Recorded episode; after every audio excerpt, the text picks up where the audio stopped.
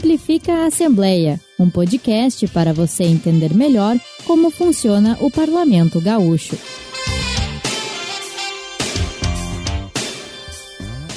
Estamos no ar com mais um episódio do podcast Simplifica Assembleia. Meu nome é Christian Costa e comigo minha colega da TV Assembleia, Victoria Urbani. Fala, Vicky! Fala, Christian. Oi, pessoal que está nos escutando, nos, Como é que tu tá? Tudo bem? nos assistindo na TV. Tudo certo e contigo? Tudo tranquilo. Vamos, vamos embora? Vamos. lá. Vic, no último programa, né, a gente falou um pouquinho sobre a questão do leite aqui no estado, né? a- é, o Simplifica tentou explicar, explicou na real, né? Como a importação do produto dos países do Mercosul gera prejuízo, principalmente aqui para os agricultores do Rio Grande do Sul, que são basicamente, né, familiares. A minha tia Maria. A tua tia Maria, a gente contou da história da tua tia e tal, que mora em Doutor Doutor Ricardo, Ricardo. né? Hoje a gente vai falar de outro, é, de outro setor importante para o agronegócio gaúcho, principalmente para as pequenas propriedades, que é o tabaco. Isso mesmo. E por que, que a gente está tratando desses assuntos aqui no Simplifica, Christian? Quero saber se tu sabe. É, porque eles são temas de audiências públicas aqui, né? Até essa parte era todo o roteiro e eu acabei te atravessando aqui. E, e prosseguindo aqui, né, Vicky? Agora a gente vai entrar um pouquinho no tema do programa de hoje, então, galera, que é o tabaco. Só para você ter uma ideia, Vicky, o Brasil é o maior exportador de tabaco há 30 anos. Ele não é o maior produtor, tá? Tem outros países que produzem mais tabaco que o Brasil. Caso da China e outros países do Sudeste Asiático. Mas o maior exportador é o Brasil. Em 2022, só pra gente ter um exemplo, galera, o comércio do fumo rendeu impactantes 2 bilhões, bilhões com B, né, como diria o outro, Meu de Deus. dólares para a economia. Boa parte desse faturamento tem origem aqui no estado. Por quê? O Rio Grande do Sul é o maior produtor de fumo em folha, mais de 40%. Eu fiquei impressionada com esses dados. Eu também, quando eu, quando eu escrevi o roteiro, os 2 bilhões me chamaram muito atenção, assim, é muita grana, né? É loucura, esses É dados. quase o que tu tem no bolso agora, nesse momento. Queria, queria. Ah, esses dados, eles mostram a importância dessa cultura para a economia gaúcha, né, Christian? E com certeza é a principal fonte de renda de muitas famílias. No Rio Grande do Sul, são 75 mil fumicultores. E é por isso que esse tema precisa ser discutido aqui no Parlamento Gaúcho. E como, a, como o leite, né, o, o tabaco também é da agricultura familiar, na pequena propriedade, né? Então, no estado, eles estão localizados, na sua grande maioria, na região do Vale do Rio Pardo, centro-sul e sul do estado. A minha família já teve plantação de... De tabaco? Uhum. É, eu sei que a principal cidade é Canguçu, né? Que tem o maior. que Se eu não me engano, Canguçu é a cidade com maior minifúndio. Com maior minifúndio, isso é bom, né? Com mais minifúndios no Rio Grande do Sul. E, claro, aí Santa Cruz, Rio Pardo são cidades muito importantes nessa cultura também. Aliás, é a próxima parte do texto que a senhora vai ler agora. Isso. Bom, então, ah, se tu me permite, a produção de tabaco se destaca em municípios, como tu disse, Canguçu, Venâncio Aires, São Lourenço do Sul, Camaquã, Candelária, Arroio do Tigre, Vale do Sol, Santa Cruz do Sul e Dom Feliciano, entre outros, né? Legal que tem um monte de municípios aqui, não tem o que eu citei, que é Rio Pardo, né? O cara Sabe tudo da matéria. Feito esse Isso que foi tu que escreveu o eu roteiro. escrevi. Feito esse preâmbulo, Vê, que adora essa palavra, a gente vai analisar um pouco o que, que essa questão tem gerado o debate aqui no Parlamento Gaúcho. No final do ano passado, pessoal, os deputados estaduais aprovaram uma lei bem importante que obriga a classificação do tabaco é, que ela seja feita nas propriedades rurais e não mais na esteira, lá na indústria, né? Uhum. E essa lei foi proposta pelo deputado Zé Nunes, do PT. Quer tomar uma aguinha? Não, não.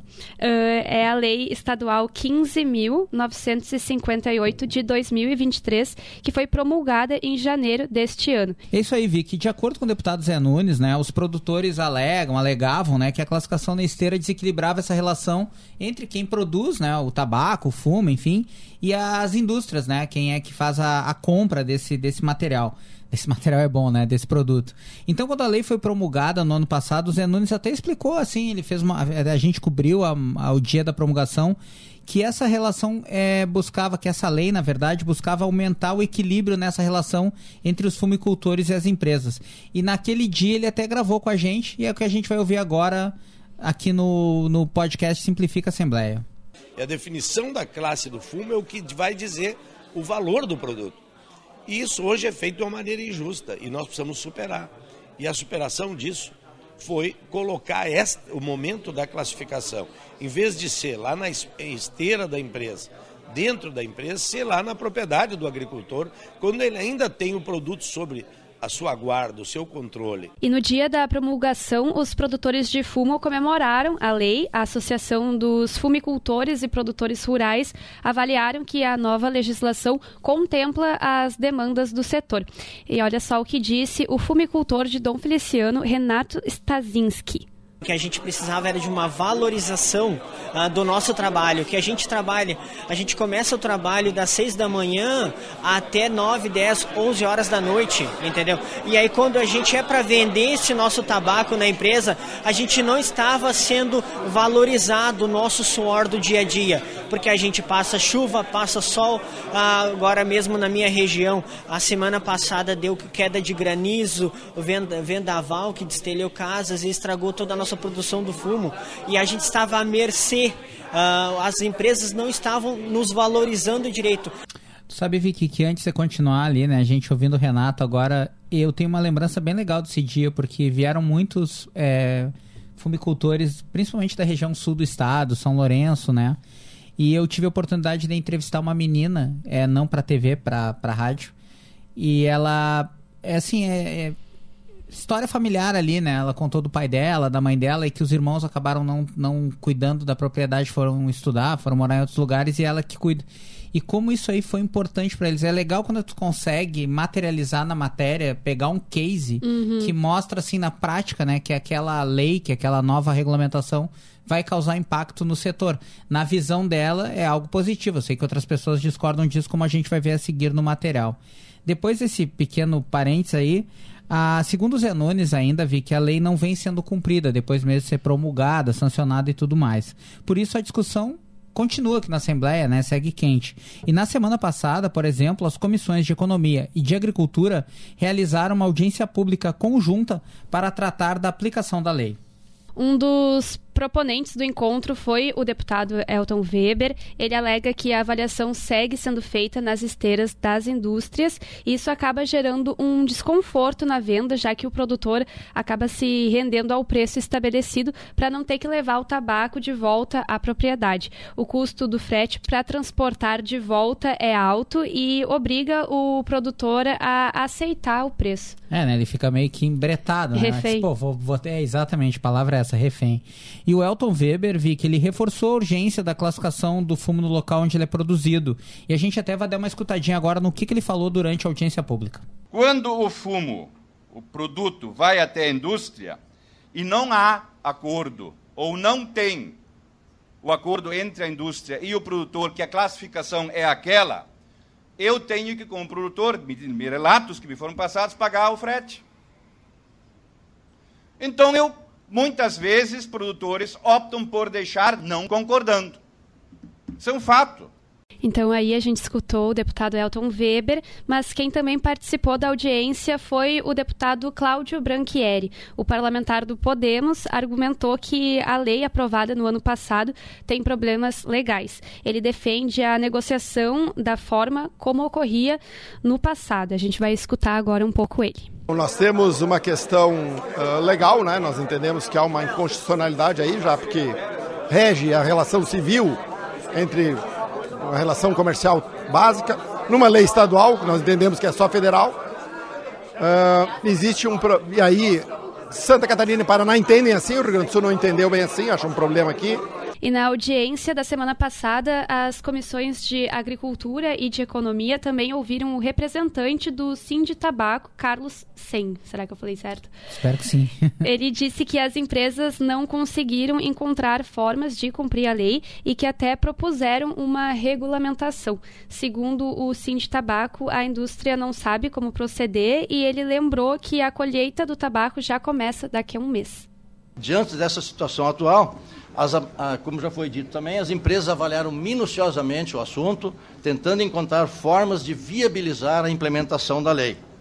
Porque a lei não é clara, como também já foi dito, porque ela fala em classificar na propriedade do produtor no ato da aquisição. aquisição é compra, e compra remete para pesagem, emissão de nota e tudo mais. E então, depois de muitas análises, tratativas com as entidades dos produtores, chegou-se um certo momento a uma proposta de regulamentação que viabilizava aplicação da lei, porém a Procuradoria-Geral do Estado disse que não era possível porque essa proposta ela confrontava a lei. Vi que o que é legal nesses subsons que a gente escutou é que mostram os dois pontos de vista, né? Os dois pontos de vista, né? Como as opiniões antagônicas ali sobre essa relação entre produtores e indústrias. E para a gente fechar essa e pra, a gente vai ouvir mais uma sonora agora, que é do Zé Nunes, que é o deputado que promulgou a lei, porque ele, ele defende que a lei tá, a lei foi aprovada e tem que entrar em vigor e tem que, e tem que ser cumprida. E a gente fica novamente com um parlamentar do PT. Não, não tem que regulamentar. Na nossa opinião, a lei é auto-aplicável. Né? Não tem, eu não sei de onde que saiu que a lei precisa ser regulamentada. Tem alguns que insistem que tem que regulamentar. Não tem que regulamentar. A lei diz que todo o, todos os demais elementos é, permanecem os mesmos. O que precisa é acontecer que, em vez de a classificação acontecer lá na esteira da empresa, seja lá na propriedade do agricultor, quando o agricultor ainda tem o controle sobre o seu produto, quando o seu produto ainda é seu. A gente escutou aí o deputado Zé Nunes e ele acrescenta, Vicky, que para contestação as empresas poderão acionar os meios jurídicos. Agora a gente segue acompanhando aqui, né, dona Victoria Urbani, tudo que envolveu o tema do tabaco e continua informando o pessoal que está em casa, nos escutando que se interessa pelo assunto, nos próximos Simplifica Assembleia.